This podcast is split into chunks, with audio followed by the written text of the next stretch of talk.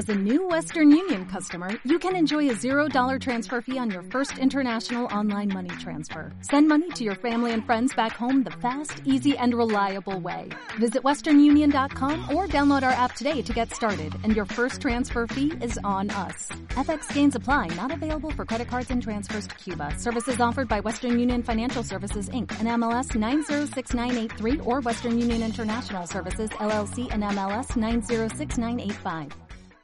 Conectados con Dios. Y quiero invitarle a que en sus notas, como título, si quiere ponerle algún título, escriba El Evangelio del Reino. ¿Cómo? El Evangelio del Reino. Por si a alguien le gusta la ortografía, escriba Evangelio sin H, por favor. Evangelio del Reino. ¿Ok? Bueno, y reino con una sola R, ¿no? Ok. El Evangelio de del reino. ¿Estamos listos? Oremos, por favor. Señor, estamos listos para disponer de estos minutos, no para escuchar al pastor Rudy a ver qué me tiene, sino para ser entrenados en esta vida que eres tú. Gracias Señor por cada familia. Gracias Señor porque sabemos que para los entendidos estos minutos son determinantes para los días que estamos viviendo. En el nombre de Jesucristo el Señor. Amén y amén. Evangelio. Escuche esa palabra, evangelio. Ya hemos entendido que evangelio quiere decir buenas noticias. ¿Qué es evangelio? Buenas noticias. Pero no toda buena noticia es evangelio. Diga conmigo, evangelio es buenas noticias. Pero no toda buena noticia es evangelio. Por ejemplo, una buena noticia es que Rudy baje de peso en el 2020. ¿Eso no es una buena noticia o no? ¿Sí o no? Bueno, eso es una buena noticia, pero no es evangelio. Es una buena noticia, ¿o no? Una buena noticia es que el América... Ay, quietos. Por... Una buena noticia, ¿verdad? Es que usted tenga de pronto una adquisición terrenal como una casa, un carro, pero no es evangelio. Y esto es muy importante que nosotros lo tengamos claro. El evangelio son buenas noticias, pero no toda buena noticia es evangelio. ¿Ok? El evangelio son buenas noticias, entonces para que deje de ser una buena noticia del común, tiene que ser algo más, la buena noticia del reino. El evangelio del reino. No cualquier evangelio. Yo le pregunto, en este tiempo y desde hace tiempo, desde las décadas, desde los siglos, ¿cuántos evangelios se habrán predicado? Muchos, muchos evangelios. De ahí sacamos la palabra evangélicos, ¿cierto? Evangélico, me dicen en la escuela. Evangélico, también en el trabajo. ¿La escucharon? No. Ahí estoy viejo.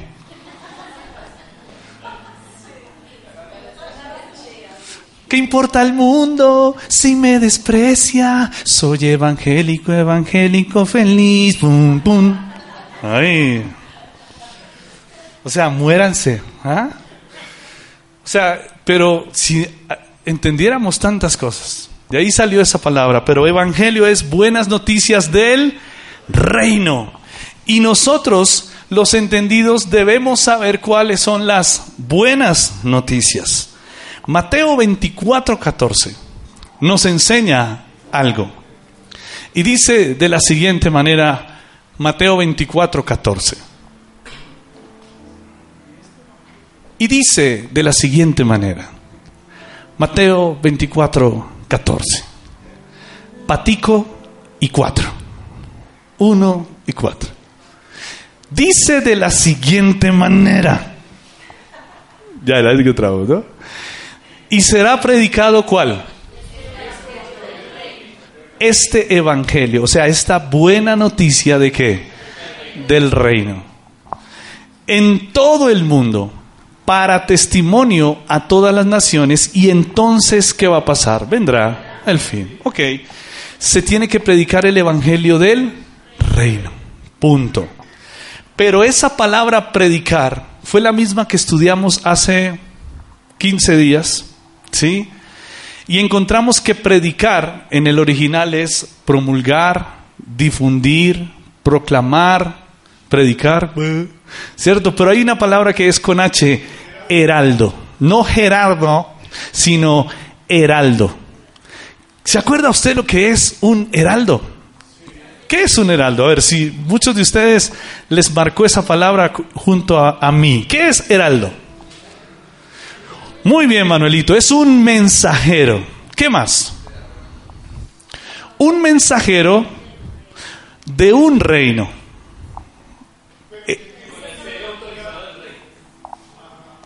Con el sello autorizado del rey, o sea, marca registrada. No.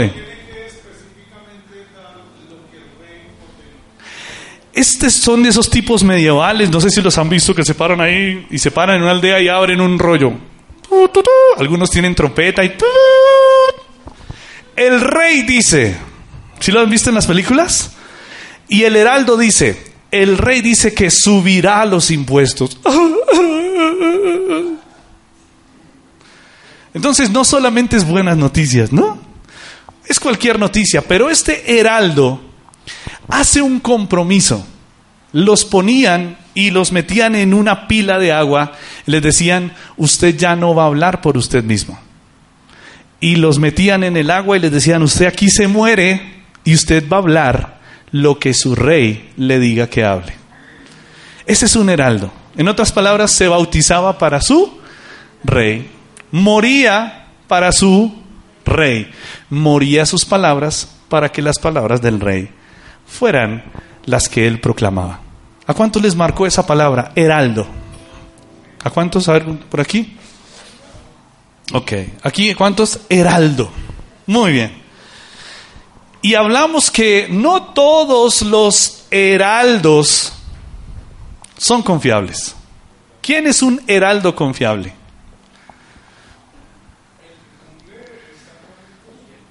el que ni le agrega ni le quita. El que da un mensaje. ¿Qué más? ¿Qué más? ¿Qué dices? Es la misma voz del rey. Es la misma voz del rey. ¿Qué más?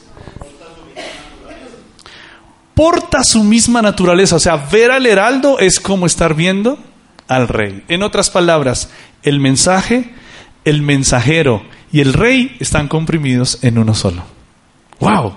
El mensaje, el mensajero y el rey son uno mismo. Pero también hablamos de heraldos falsos. ¿Quién es ese? ¿Recuerdan lo que leímos en segunda carta a Timoteo 4, donde dice, porque habrán hombres habladores, que hablan según sus propias concupiscencias, sus deseos carnales, y acomodarán esta palabra porque muchos tendrán comezón de oír, pero la verdad está cerrada para los oídos de ellos. ¿Por qué? Porque hay personas que son malos heraldos. Otro, un heraldo tiene que conocer a su rey. Lo hablamos hace ocho días, hace ocho días, perdón. La palabra conocer, añadimos dos palabras más a las que teníamos. Sacamos significado de cuatro. Diga conmigo, ginosco, huíos. Ay, ¿yo qué dije? Ginosco, oida, eh, gnosis, epignosis. ¿Ya lo tiene? A ver, haga así conmigo. Diga, ginosco, oida, gnosis y epignosis. Para los que vienen de visita están... ¿Y eso qué es? ¿Con qué se come? Bueno, es lo que hemos, estoy en un resumen, ¿no? Es lo que hemos venido eh, estudiando. Pero rápidamente, ¿qué es ginosco? A ver, voy a tomar en la lección. ¿Qué es ginosco? ¿Qué es conocer ginosco? ¿Qué significa conocer ginosco? Un conocimiento que se adquiere de afuera hacia adentro. Muy bien. ¿Qué es oida? Un conocimiento que brota de dentro hacia afuera. ¿Cuál de esos dos es más importante? ¿El ginosco de adentro, de afuera hacia adentro o de dentro hacia afuera? ¿Cuál es más importante? Los dos son importantes. Muy bien. Pero también estudiamos el conocimiento como gnosis, con G, gnosis. De ahí vienen los, la religión de los gnósticos, ¿no? Los que estudian mucho el conocimiento y ponen, usted ve en los, en los, a veces en los postes, conócete a ti mismo. Wow. Entonces, esto se tiene que ver con el conocer. Pero no solamente es gnosis de una religión, sino es un conocimiento también adquirido. Pero epignosis, ¿qué es? Cuando el conocimiento se hizo vida dentro de esa persona o dentro de ese ser. Entonces, ¿cuáles son las cuatro palabras? Ginosco, oida, gnosis y epignosis. Hasta ahí llegamos. Terminé el resumen. Segunda carta a los Corintios, 4, versículo 16. Nos dice para algunos una noticia nefasta y para otros es una buena noticia. Dice, por tanto, no desmayamos. Aunque este, nuestro hombre exterior, ponga su mano acá y diga, este es mi hombre exterior, esto que estoy tocando, esto flaco, esto duro que usted toca acá, esa fibra que usted toca, el músculo, otros en reposo, diga, este es mi hombre exterior, pero este hombre exterior se va desgastando. ¿Alguien ha visto de pronto a través de los años que se está desgastando este hombre interior? Algunos las rodillas, ¿cierto? Otros ya como que saben cómo levantarse, porque nos estamos desgastando. Para algunos esto es una noticia nefasta, ¿cierto? Algunos se miran y... Oh, oh, y eso no es pata de gallina, es una pata de avestruz ahí. ¿Ah? Y usted las ve ahí con, con, cositas, rebanadas de todo. Y, oh, oh, no me haga reír, no me haga reír. Oh. ¿Sí?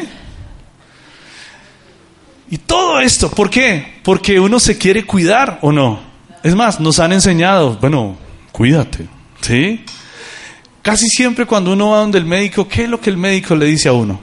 Usted tiene... Y uno dice, ya, pero otra vez. Siempre me dice lo mismo.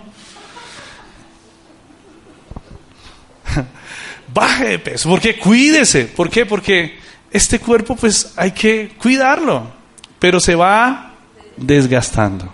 Mm. Como dice José Ordóñez, donde había pelo, ya no hay pelo. Y donde no había pelo, salió. Dice José Ordóñez, algunos tienen vellos en las orejas y salen como mirando a ver quién es el que está hablando, ¿cierto? Están ahí los vellos, a ver, ¿quién es el que está hablando? pero nos vamos desgastando. Pero diga, pero el hombre interior, a ver, aquí, pero el interior. No obstante que se renueva. ¿Alguien puede decir, pastor, no pudiera ser como ecuánime? ¿Sí? Que los dos vamos, ¿sí? No, el Señor lo diseñó así. Este cuerpecito se va desgastando, pero hay un algo interior que va cada vez más en aumento. ¿Cuál es el problema de algunos? Que su hombre interior se está desgastando. Perdón, el hombre exterior se está desgastando y el interior o no ha crecido. Se estancó. Porque ya lo sabe todo, se estancó. Esto va de crecimiento en crecimiento. No de decrecimiento, no, de crecimiento en crecimiento. De triunfo en y como lo cantamos hoy, lo felicito por haber cantado así, de gloria en gloria. Entonces ponga su mano acá y diga, bueno, me estoy desgastando. Usted cuando salga de acá es dos horas más viejo que lo que usted entró. Pero usted es dos horas, bueno, más abundante y renovado en ese hombre interior. Para algunos es una buena noticia, para otros una mala noticia. Efesios 3, versículo 14 dice, Pablo, por esta causa, doblo mis rodillas ante el Padre de nuestro Señor Jesucristo, de quien toma nombre que toda familia, ¿en dónde? en los cielos, en la tierra, para que os dé conforme a las riquezas de su gloria. Estuve mirando esa palabra riquezas. Y esa palabra riquezas tiene que ver con, si lo quiere escribir, ploutos, ploutos,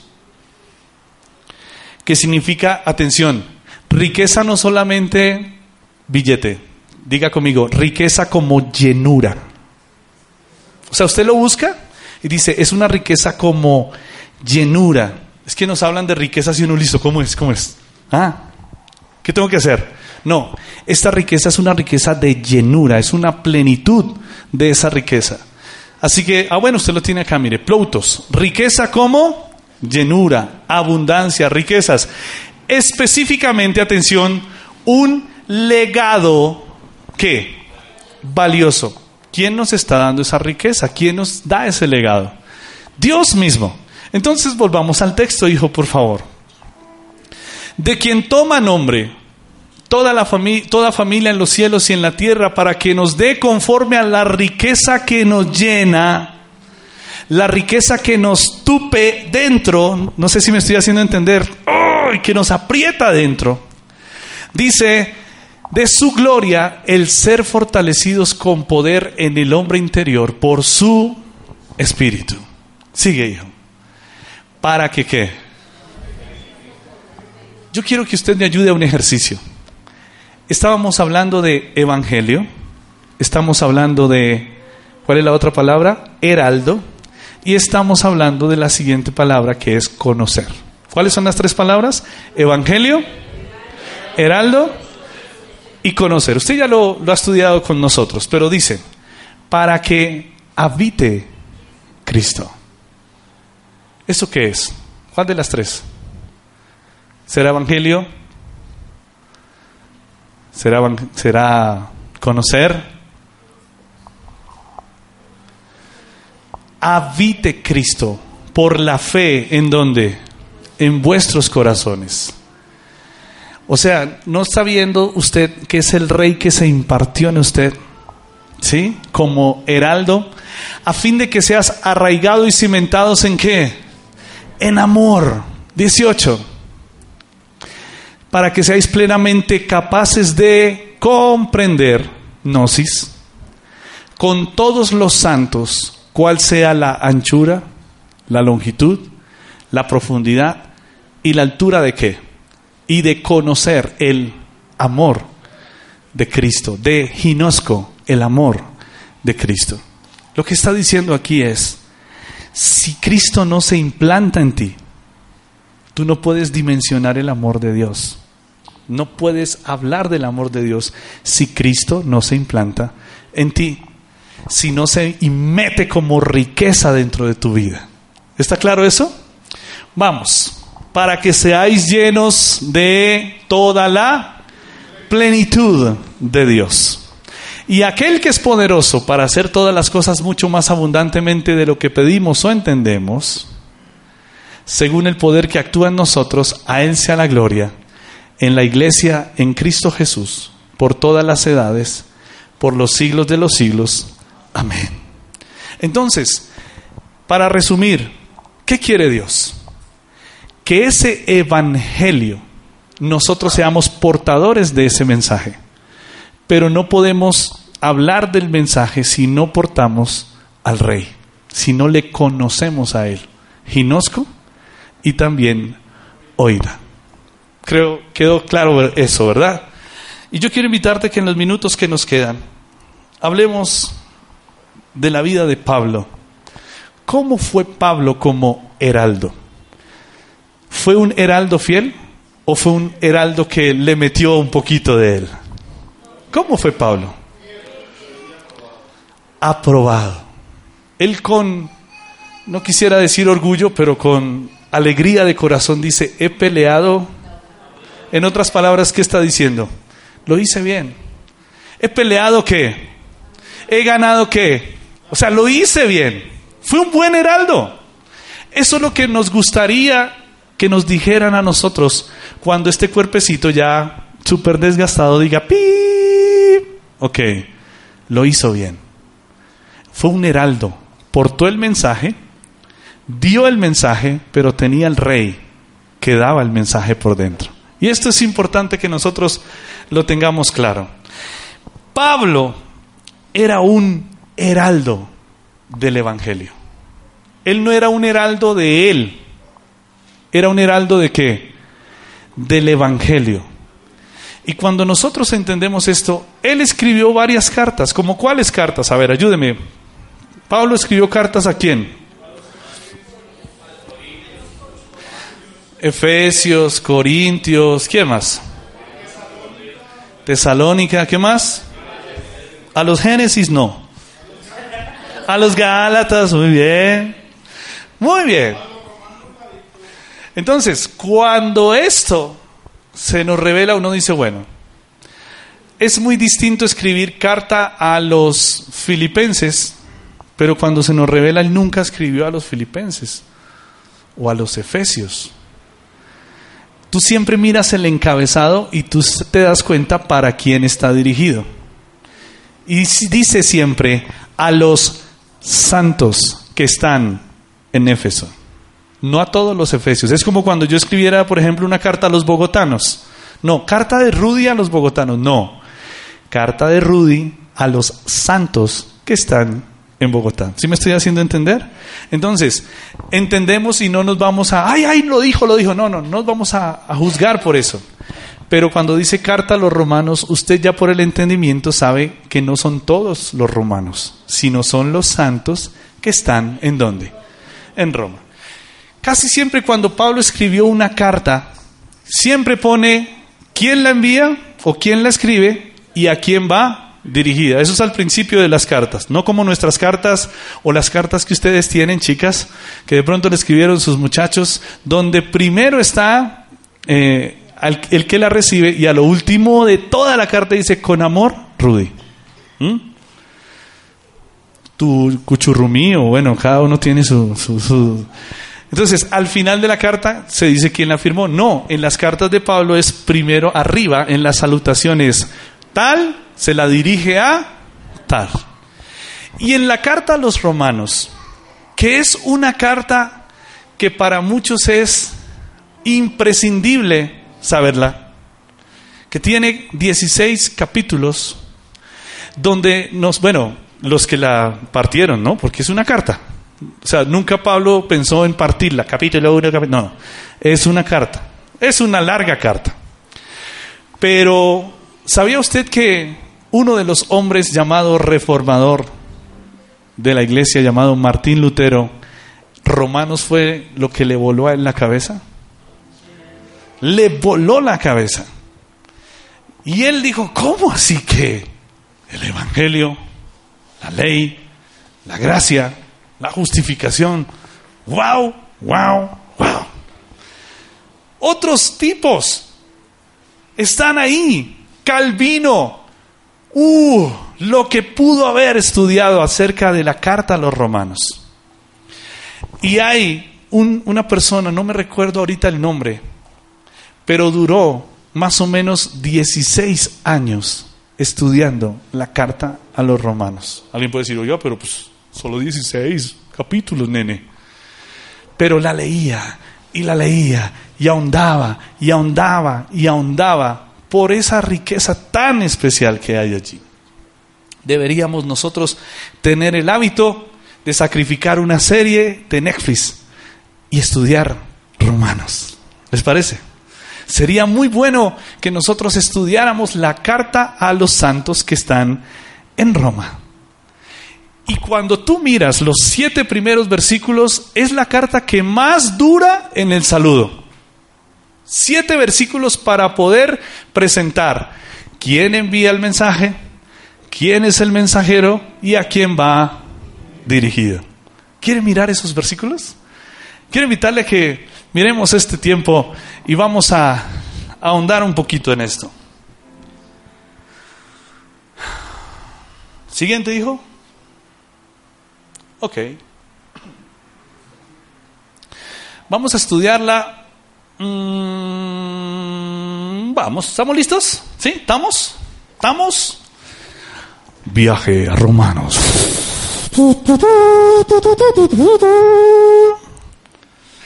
Algo que me está picando, o sea, como que yo estudiaba y decía, ¿será que la hacemos toda? Es que, no sé, iniciamos, ¿será que nos gastamos más de un año? ¿Qué vamos a hacer? Mm. Por lo pronto miremos los siete primeros versículos y vamos a Romanos 1.1. ¿Qué dice, hijo? Pablo. Entonces ya sabemos qué. Ok. ¿Quién es el heraldo aquí entonces? Ok. Pero él es el que está transmitiendo un mensaje. ¿De quién o quién es el que envía el mensaje? Ya sabemos que el heraldo es Cristo. ¿Y cómo se presenta él? ¿Cómo dice ahí? Siervo de Jesucristo. Cuando tú vas al original dice esclavo de Jesucristo. ¿Qué dice en esa versión, pastor? Esclavo de Cristo. Esclavo de Cristo. Wow. Luego acaso Pablo no decía que era libre?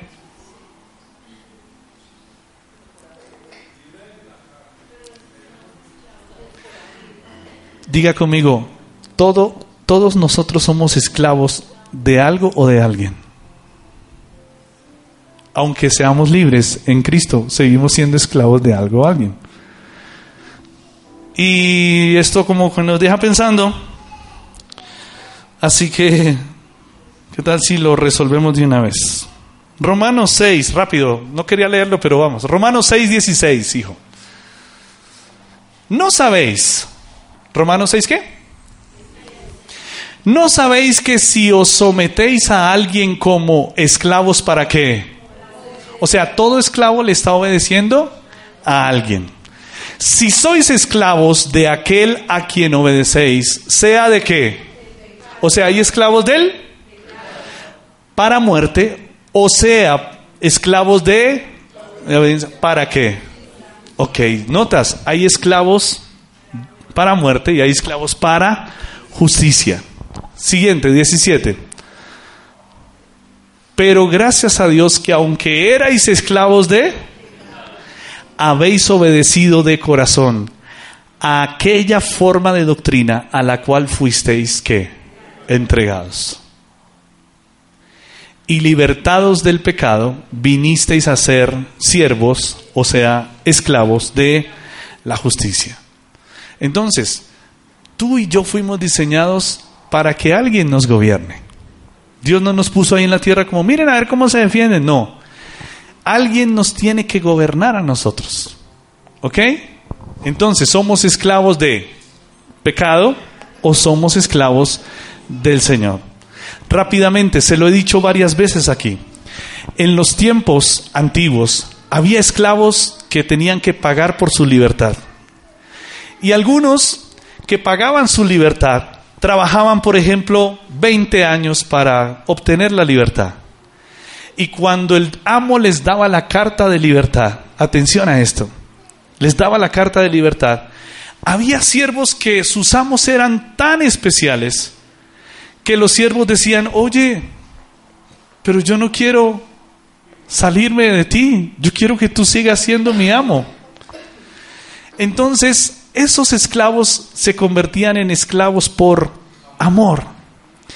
Y el símbolo que les hacían era, les horadaban el lóbulo de la oreja. Y ellos andaban con un arete. Y la gente los miraba y él, ¿no era que? Sí, no, no, no.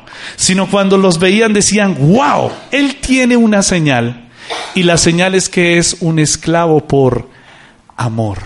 O sea, no es un esclavo porque le toca, sino él se sometió a su amo porque su amo es bueno.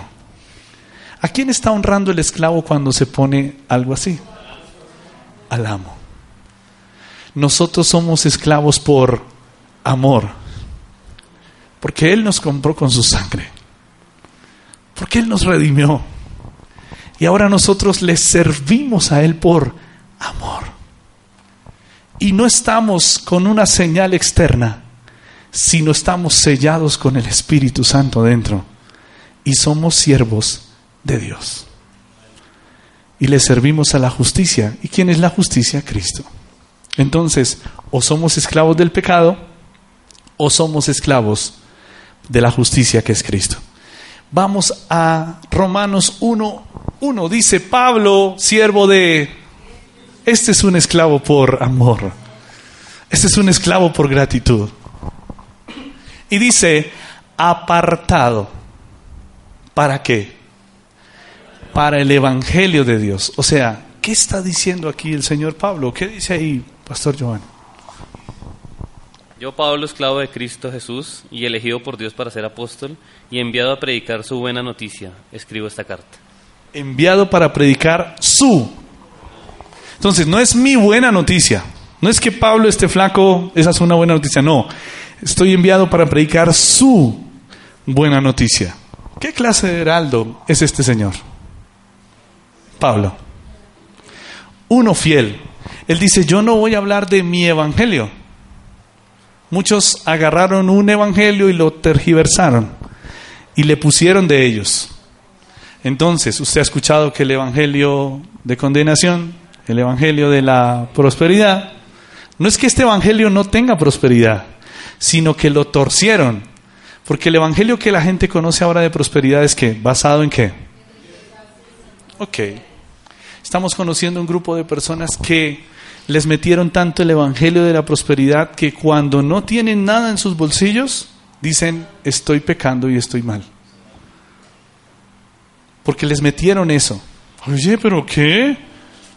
Tu carro debe ser un carro de reino. ¿Viste como de reino?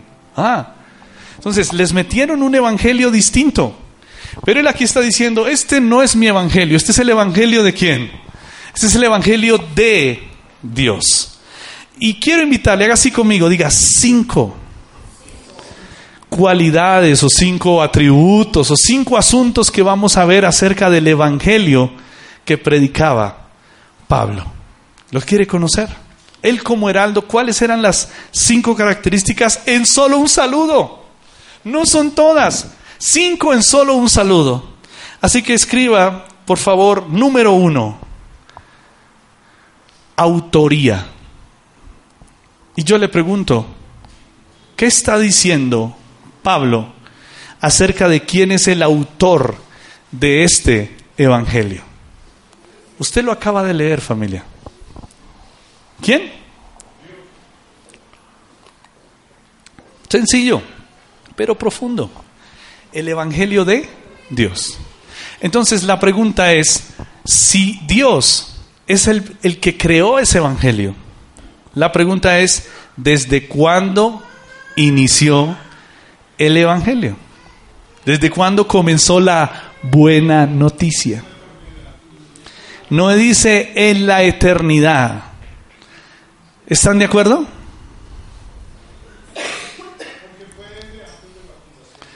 Muy bien. Desde antes tenía que gestarse la buena noticia. Conózcase como propósito eterno. Se gestó desde antes la buena noticia.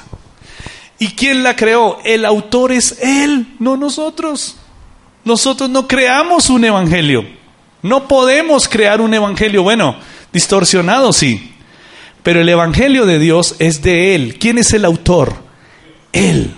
Dios es el autor. Parece tonto lo que yo estoy diciendo, pero de ahí parte todo. ¿Quién es el autor de este evangelio? Dios. ¿Quedó claro? Entonces, cuando nosotros entendemos que evangelio es buena noticia, yo le pregunto, ¿cuál puede ser la mejor buena noticia que Dios puede darnos?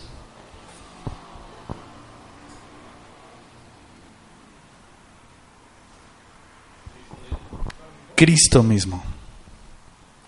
Diga, Cristo es la buena noticia. Diga, Cristo es el Evangelio. Tú no puedes sacar al Evangelio y dejar a Cristo fuera de la ecuación. Cristo, el Evangelio y la buena noticia es uno solo. No hay mejor noticia que Cristo. No hay una mejor noticia. Porque es el consumador y el autor de la fe. Él es el autor, en Él, dice la palabra, que todas las cosas se hicieron por Él, en Él y Cristo. Dime, Danielito. autor de la eterna salvación. Entonces, ¿cuál es la buena noticia familia? Cristo. ¿Cuál es el Evangelio? Cristo. Y eso se planeó, que Él fuera la buena noticia desde antes de la fundación del mundo, aunque Él siempre ha sido la buena noticia. ¿Esto quedó claro familia? No es la buena noticia, atención, estamos hablando del número uno autor, no es la buena noticia por lo que te va a dar Anita. Esa buena noticia no es para que te bendiga o para que te prospere, no. Esa buena noticia fue por lo que Él ya hizo. Esa buena noticia es porque ya nos bendijo. Esa buena noticia es porque ya en Él somos prósperos. Esa buena noticia es porque en Él ya somos eternos, porque el eterno nos habita. Entonces, no es esa buena noticia para lo que viene, sino es una buena noticia por lo que ya nos concedió. Si quiere, escríbalo por ahí. ¿Por qué es una buena noticia? No por lo que me va a dar, sino por lo que ya me dio. Por eso el Señor dice, el reino de los cielos en ese tiempo decía, ¿se va a acercar? No, se acercó. Una buena noticia presente. Ya. Y esto es importante. Entonces, número uno, este Evangelio del Reino debemos reconocer al autor. ¿Quién es el autor? Dios. ¿Ok? Número dos, este Evangelio tiene continuidad. ¿Qué tiene este Evangelio? Continuidad. Ya sabemos que esto nació antes de la fundación del mundo en un plan eterno. ¿Ok? Pero en la tierra, ¿cuándo comenzó el Evangelio? Mari dice en Edén. Claro que sí. Algunos pueden decir, no, desde que nació Jesús en el pesebre.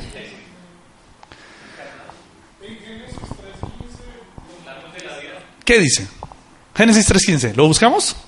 Ok, búscalo, Mateo, a ver qué. Ahí, ahí está Noé, velo. El que está hablando. Muy bien. Ese sí es. Y pondré que entre ti y la mujer, entre tú y la simiente, y la simiente suya, esta te herirá en la cabeza y tú le herirás en el calcañar. ¿Esta es una buena noticia o no es una buena noticia? ¿Por qué es una buena noticia? Wow. Se anticipó a decir algo y decir, se necesita una buena noticia para que resuelva esta situación. ¿Por qué estaba el árbol de la vida en el huerto de Edén? Porque ya estaba plantada la buena noticia. El árbol de la vida se plantó como buena noticia. Otra que Adán no se la quiso comer. Desechó la buena noticia. Pero ya estaba implantada en el huerto de Edén.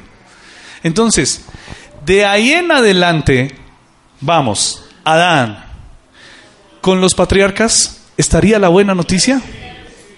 ¿Cómo? Como sombra, tipo y figura. Usted no le leyó conmigo hace unos días que ellos como que saludaban esta verdad y querían vivirla, pero no la tuvieron. Pero sí se les mostró parte a través de sombra de este evangelio. Sabían que iba a venir alguien. Sabían que alguien iba a consumar las cosas. Y los patriarcas lo... Eh, aún en la tierra prometida, como sombra, sabían que había una mejor tierra, una mejor patria. ¿Cuál es la mejor patria? Cristo. Esa es la buena noticia. Sigamos. ¿Los profetas de qué profetizaron? ¿De qué? De la buena noticia, de Cristo. Entonces, tú sigues mirando y aparece el Cristo encarnado en la escena, pues cuánto más.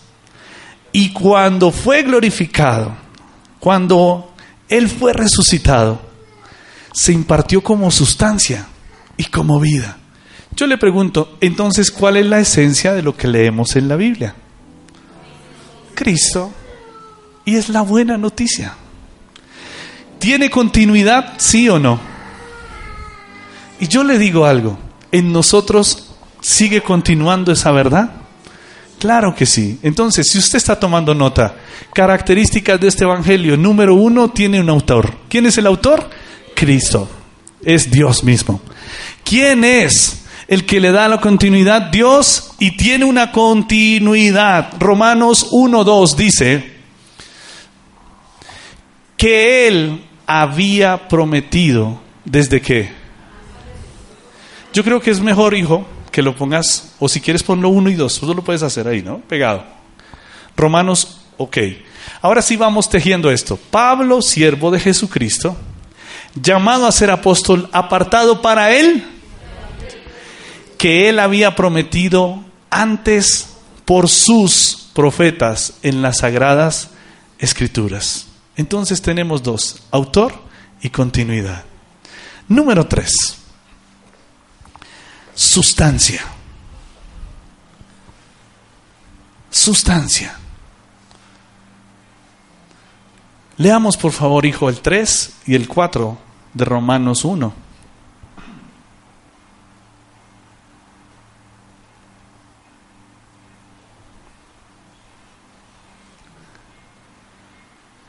Dice que lo hizo por los profetas y tiene que ver con quién. Dice, ¿Acerca de quién?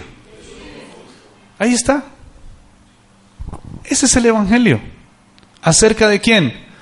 De su Hijo. Y dice, es nuestro Señor Jesucristo. Atención, ¿en qué grado lo pone? Como Señor. Atención, Señor. Y lo que tú dices es cierto, no es un Señor lejano, es nuestro Señor. Pero atención, que era del linaje de David según la carne. ¿Qué dice ahí, Pastor Joan? La buena noticia trata de su hijo en su vida terrenal. Él fue el descendiente del rey David y quedó demostrado que él era el hijo de Dios cuando fue resucitado de los muertos mediante el poder del Espíritu Santo. Él es Jesucristo nuestro Señor. Wow. Entonces, mire esa buena noticia. ¿Cómo lo presenta? Como el Señor que ahora lo lleva a un ámbito terrenal y en ese ámbito terrenal hay una evidencia. ¿Cuál es la evidencia? La resurrección. Y al resucitar, ¿qué dice? ¿Qué dice? Él es hijo de Dios con poder. Otra versión dice hijo de Dios todopoderoso o hijo de Dios poderoso. Entonces, esa condición, atención, de ser Dios y de ser hombre y ser glorificado, esto es la buena noticia. Y esto es lo que nosotros debemos entender. ¿Estamos comprendiendo un poquito más qué es Evangelio? Porque Él fue verdaderamente y es verdaderamente Dios. ¿Está de acuerdo? Cristo. Pero Cristo verdaderamente en Jesús fue verdaderamente hombre. No hay nadie más. Él por eso tiene el título de mediador entre Dios y los hombres. ¿Por qué? Porque sabe cómo es Dios y sabe cómo es el hombre. Entonces, en cuestiones de hombre, pues necesita él y él ya sabe cómo se comporta un hombre, pero sabe cómo se comporta Dios, porque es verdaderamente Dios y verdaderamente hombre, porque hay un solo mediador. Perdón por lo que usted de pronto tenga en concepto a María, pero María no es la mediadora. ¿Por qué no puede ser mediadora? Porque ella fue verdaderamente humana, pero no fue verdaderamente Dios. Fue un instrumento. Pero ¿cómo nos va a ayudar a interceder si no conoce en el rango de Dios? El único mediador, ¿quién es? Jesucristo hombre. ¿Está de acuerdo conmigo? ¿No ibas, ibas a decir algo? ¿O ya? Claro.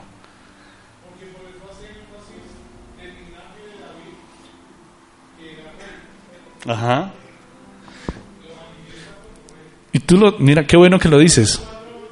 Ujú.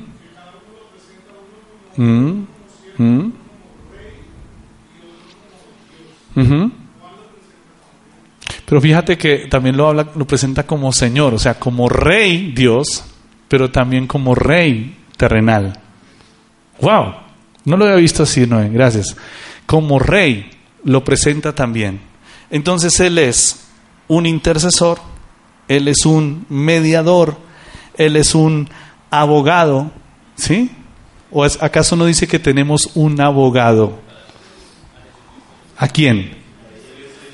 Dime, Danielito.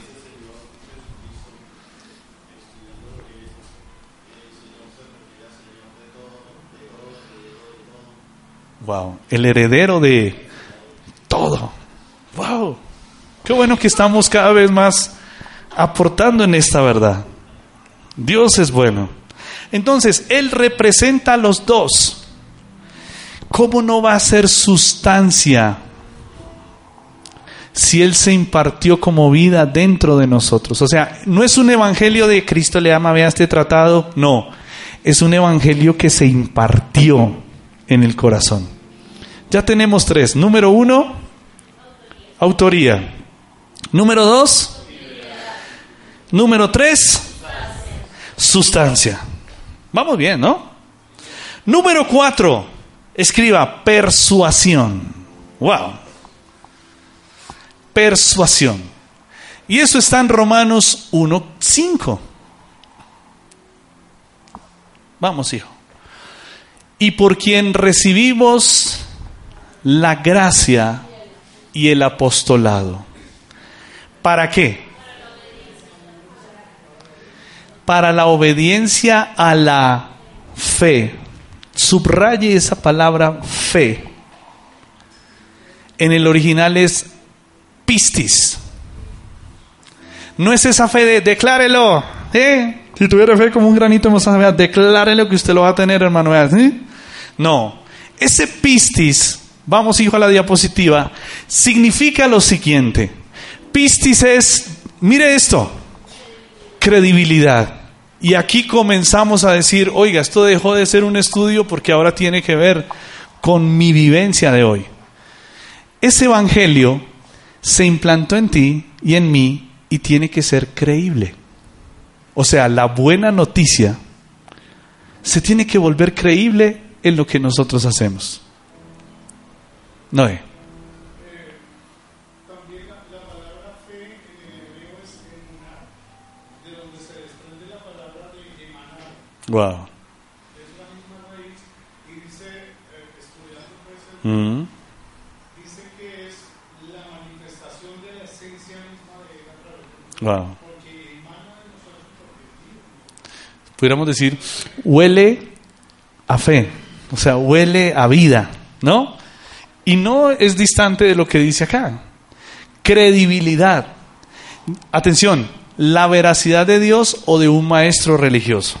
O sea, hay una evidencia del Evangelio de Dios. ¿Y qué es? Que lo que yo tengo se me tiene que notar. Es la frase que estamos usando este mes. Donde dice, el sistema de verdad en sí mismo, por la fe que portamos, dice, no es para ganar adeptos para mí, sino para la obediencia a Él. O sea, este Evangelio, yo no predico el Evangelio para que vengan a conectados con Dios. Como a veces lo enseñan en las congregaciones, prediquen. ¿Y qué quiere a veces el líder religioso? Que se los traigan a, a la congregación para tener más. No. Alguien que se le haya revelado el Evangelio que porta dentro, ¿para quién es? Para que la gente se halle en obediencia a Él. Esta es la buena noticia. Ahora sí, hijo, le lo completo, el 1.5, si lo tienes ahí de nuevo, por favor. Y por quien recibimos la gracia y el apostolado para la obediencia a la fe en todas las naciones por amor de su nombre. ¿Tú tienes la NBI ahí, hijo? Dice, por medio de él y en honor a su nombre recibimos el don apostólico para persuadir. ¿Qué es persuadir? Influir. Que alguien cambie de decisión a través de algo que yo estoy portando. Persuadir no es con un revólver aquí, ¿no? Diga Cristo, Patricia.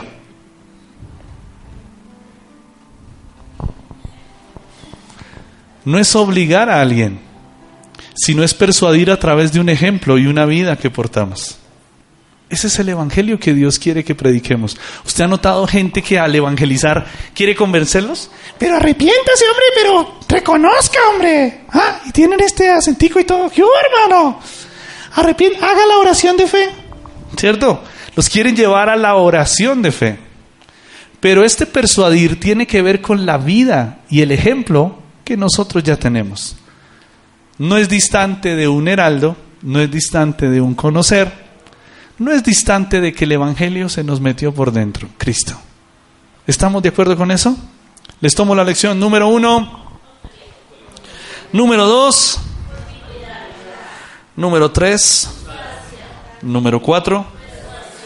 Y número cinco. Oiga, todo eso estaba metido en un saludo apostólico a la iglesia que se reúne en Roma acerca del Evangelio.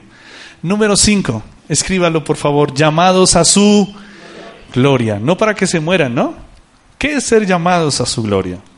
Y Romanos 1, 6 y 7, que son los dos que nos quedan, dice, entre los cuales estáis también vosotros, llamados a ser de...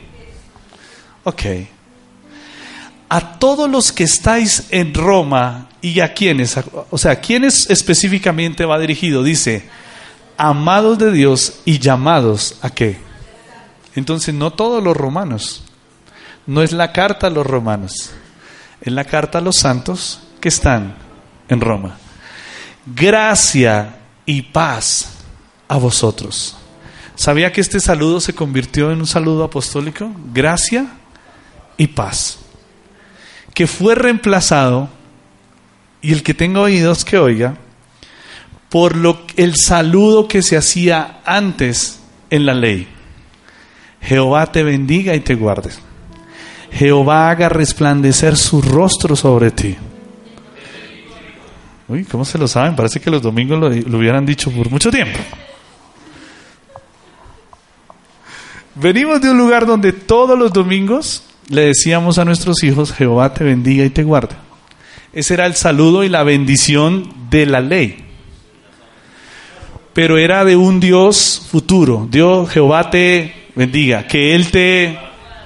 Y aquí a este lado es más cortico, pero más denso. Gracia y paz a vosotros. O sea, la vida de gracia, la vida de paz está en ustedes. Por eso el Señor le dijo a sus discípulos, cuando ustedes lleguen, lleguen a un lugar y no digan Jehová te bendiga, no, digan paz a vosotros. ¿Por qué? ¿Dónde llegaba la paz cuando llegaban los discípulos? ¿Dónde?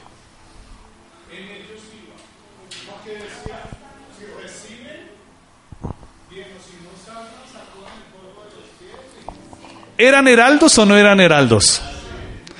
Ellos portaban un mensaje. El rey les dijo, vayan y digan paz, porque el Dios de paz fue el que les dio el mensaje. Esa era su naturaleza. Y ahora con el Cristo resucitado e impartido, la gracia y la paz están en nosotros. Ya no decimos el Señor te bendiga y te guarde porque la gracia del Señor nos hace bendecidos. Efesios 1.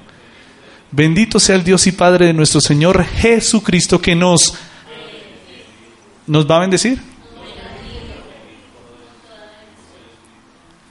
Cuando se nos revela esto, ya no nos despedimos ni nos saludamos diciendo, Rudy, Dios, sino ya somos bendecidos. ¿O no? Entonces, ya no es Dios le bendiga, sino, ¿cómo estás? ¿Ah? Algunos dicen, Rudy, entonces, ¿cómo yo saludo? Ay, no, entonces empezamos con frases, ¿no? Que Dios le bendiga más. O sea, que Dios le continúe bendiciendo. Ay, no, ay, ¿cómo se dice? Ay. Pues no diga nada, usted es bendecido, punto. Hola. ¿Ah? Más bendecido. Ok. Mira, ve. Entonces, esto. Zapati es terrible. Entonces, cuando entendemos esto, Pablo los lleva y cómo dice, estoy cerrando esta parte, dice 16, perdón, eh, dice 6 y 7, las cuales estáis también vosotros llamados a ser, ¿qué? De Jesucristo a todos los que se hacen Roma, amados de Dios, llamados a ser santos, punto. O sea, este Evangelio lo que hace es presentar a un autor, presentar una continuidad en nosotros. Tercero, presentar un, ayúdeme que se me perdió, presentar una sustancia. Número cuatro, es una persuasión. Y número cinco, entonces, ¿notas que nos enseñaron otro tipo de evangelio? Vaya evangelice. Pero si estas cinco cosas en un saludito, que este heraldo comenzó a, a Romanos con un saludo, ya habló de cinco cosas de lo que tiene este evangelio. Esto es algo impresionante. ¿Qué será de lo que viene a continuación? ¿De qué clase de evangelio comienza a desglosar? Cuando Él les dice, oigan, ustedes están casados, son hijos de un mismo Padre, pero ustedes están casados o con la ley o con la gracia. ¿Cuál es su mamá? Y comienza algo apasionante. ¿Les parece bien si estudiamos todo esto de Romanos? ¿Está bien? Y miramos esto. Pero con un saludo uno dice, wow. Y yo estoy confrontado. ¿Qué clase de evangelio? Yo soy el que estoy portando y hablando. ¿Va coherente con esas cinco cosas? Autoría, continuidad, sustancia, persuasión, llamados a su gloria. Le pregunto, ¿en dónde tiene que ver usted como tal? Sin Dios, en ninguna. Pero se hace buena noticia cuando Cristo está en las cinco. Cristo, autor. Cristo, continuidad. Cristo, sustancia. Cristo, persuasión. Y Cristo, llamados a su gloria. ¿Se quiere poner en pie, por favor?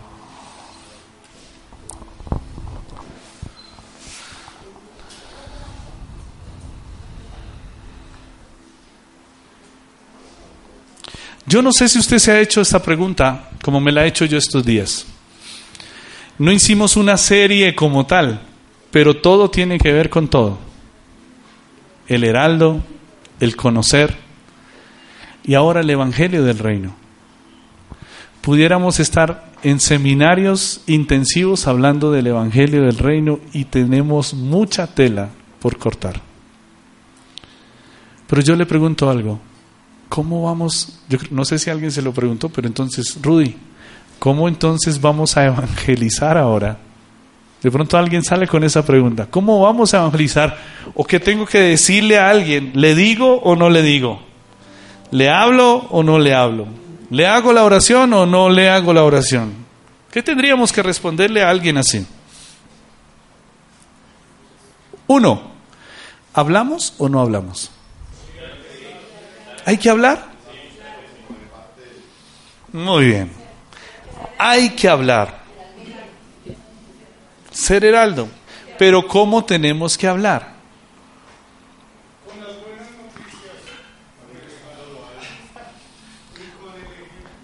Tenemos que llegar a este nivel familia.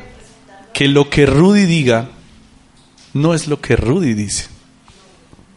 Es lo que Cristo dice. Ese es el nivel, ¿o no? Pero nos enseñaron, no, vea, usted hable de Dios. Entonces, alguien que habla de Dios, pues, el que no entiende lo adorna, ¿sí? Tengo un mensaje del Dios omnipotente, creador de los cielos y la tierra. ¿Sí? El Chadai, el... O sea, puedo adornarlo con muchas cosas, pero no tener sustancia. Entonces, ¿hablamos o no hablamos? La respuesta es sí, pero que nuestro hablar sea coherente con lo que portamos dentro y con lo que manifestamos. Otra, ¿cómo deberíamos predicar o evangelizar? A mí me enseñaron Noé y todos un evangelio, por ejemplo, que nos, adoctrinaban para ir a evangelizar. Entonces nos decían lo siguiente, usted tiene que mostrarle a la gente el infierno. O sea, dígales que ellos son condenados y se van a morir y van a tener un fuego ardiente por toda la eternidad. Y que después de eso, de la quinta paila, usted no va a poder salir. Entonces dígales que para que se salven de eso, acepten al Señor como su Salvador. Entonces, ¿qué clase de evangelio se les dio? Un evangelio de... Sí, claro, entonces, están con Jesús o con Cristo para no ir al infierno. Por miedo. Entonces, ¿qué clase de evangelio? Lo que dice no es cierto. Tenemos que ser entrenados en su gracia. ¿Y cuál es la buena noticia? Es Cristo. Que ya alguien pagó por nosotros. Pero aparte que pagó, tenemos una herencia. Y esa herencia se adquiere solo y exclusivamente por creer e identificarnos en Él como vida. Ese es el Evangelio. Otra pregunta y termino. ¿Quiénes tendrían que ser evangelizados con esta buena noticia? ¿Usted conoce gente que dice que tiene el ministerio de evangelista y que quiere ir a las naciones, pero no ha sido capaz de mostrar la buena noticia? Hay un porqué en esa buena noticia. Eso está bien, Danielito. Hay un porqué en esta buena noticia. Entonces, ¿y un para qué? Entonces, notas que de pronto a muchos de nosotros nos enseñaron mal qué es evangelizar. Este evangelio de reino es otra cosa, es vida, sustancia. Y Él es el evangelio. ¿Quieres cerrar tus ojos, por favor? Señor, en esta mañana te damos gracias. Y hemos entendido que aunque este hombre exterior se está desgastando, esa buena noticia cada vez más se está haciendo visible en este hombre interior. Gracias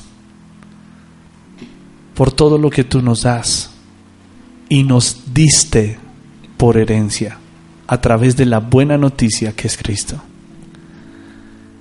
Gracias Señor, porque podemos comprender que tú eres el autor, que en esta vida hay una continuidad de ese Evangelio, una sustancia, pero que tenemos que también, por esa sustancia que tenemos, persuadir, no obligar, sino persuadir, para que muchos sean llamados a su gloria.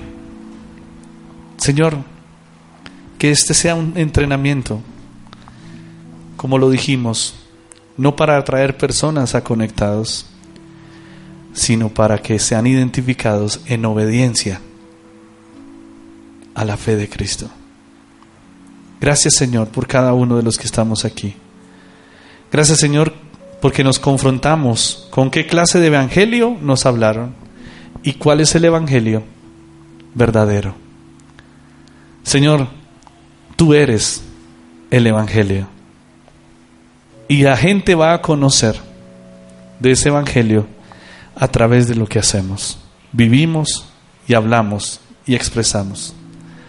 En el nombre de Jesucristo el Señor. Amén y amén. Tengo un reto familia. ¿Cuál es el reto? Este es un reto si decides aceptarlo. El reto es, la gente no está conociendo al Dios verdadero. Cada vez más, usted escucha cada semana gente que dice, yo para qué voy por allá. Si allá son pip, pip, pip, si los pastores son, sí, ya sabe lo que dicen, ¿o no? Pero yo le pregunto, ¿qué clase de Dios conocen ellos?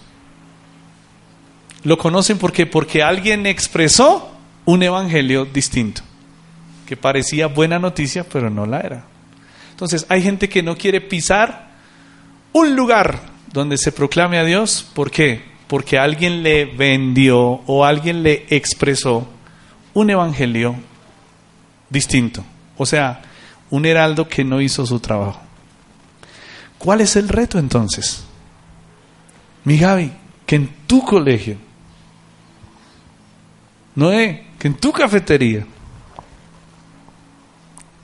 Dani, que en tu trabajo, la gente que se sienta junto con Mauricio, la gente diga, wow, nuestros clientes, es allá donde tú estás, es muy duro expresar la buena noticia. Pero como abogada, y donde cada uno de ustedes, solo ustedes, yo no, ay, todos nosotros, el reto cuál es? Que conozcan al verdadero, no por lo que solo, sino por lo que expresamos. Llegamos siempre al mismo punto. Usted dice, usted podrá decir, bueno, Rudy siempre llega al mismo punto. Expresar a Cristo, pues es que eso es lo que dice ahí, yo no puedo decir otra cosa. Es expresarlo a Él, es vivir su vida. Y tenemos que llegar a eso. ¿Cuántos asumen este reto de decir, yo quiero que la gente conozca al verdadero Dios a través de lo que yo hago? ¿Alguien quiere, asume ese reto? Dios, esto es duro. Si tú lo estás asumiendo como es, no es... No, uy, se me salió el gordo. No no. no. Es un reto del corazón, familia. Así que, ¿cuántos asumimos? Segunda pregunta de la misma. ¿Cuántos asumimos este reto? Que la gente conozca al verdadero a través de lo que hacemos. Entonces tú eres un evangelista. Lo que le dijo Pablo a Timoteo, haz la obra de evangelista. Cumple tu ministerio. Demos un aplauso fuerte al Señor. Conectados con Dios. Dale más potencia a tu primavera con The Home Depot. Obtén una potencia similar a la de la gasolina para podar, recortar y soplar con el sistema OnePlus de 18 voltios de Ryobi desde solo 89 dólares. Potencia para podar un tercio de un acre con una carga. Potencia para recortar el césped que dura hasta dos horas. Y fuerza de soplado de 110 millas por hora. Todo con una batería intercambiable. Llévate el sistema inalámbrico OnePlus de 18 voltios de Ryobi. Solo en The Home Depot. Haces más. Logras más.